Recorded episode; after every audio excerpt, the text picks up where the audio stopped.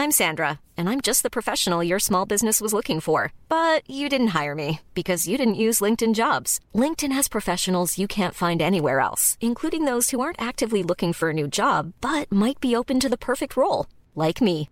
In a given month, over 70% of LinkedIn users don't visit other leading job sites. So if you're not looking on LinkedIn, you'll miss out on great candidates like Sandra. Start hiring professionals like a professional. Post your free job on linkedin.com/spoken today.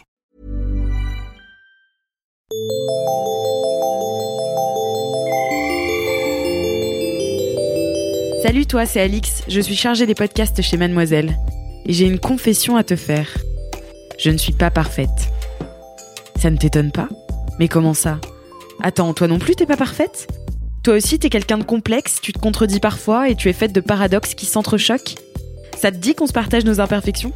Dans Paradoxe, le nouveau podcast Mademoiselle, on se laisse le droit d'être imparfaite. Et c'est ça qui nous rend parfaite. Chaque dimanche, je te lirai l'histoire d'un paradoxe qui habite l'une d'entre nous.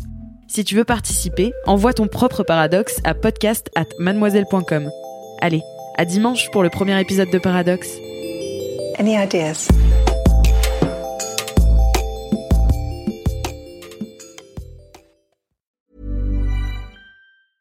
Hey, folks, I'm Marc Maron from the WTF Podcast, and this episode is brought to you by Kleenex Ultra Soft Tissues, your ally to help tackle your allergy symptoms this season. I love the change of seasons, but nobody loves pollen and all those other things floating in the air that make you sneeze during this nice weather. Kleenex Ultra Soft Tissues are hypoallergenic and allergist approved, so fight back against watery eyes and runny noses without worrying about irritating your skin. For this allergy season, grab Kleenex and face allergies head on.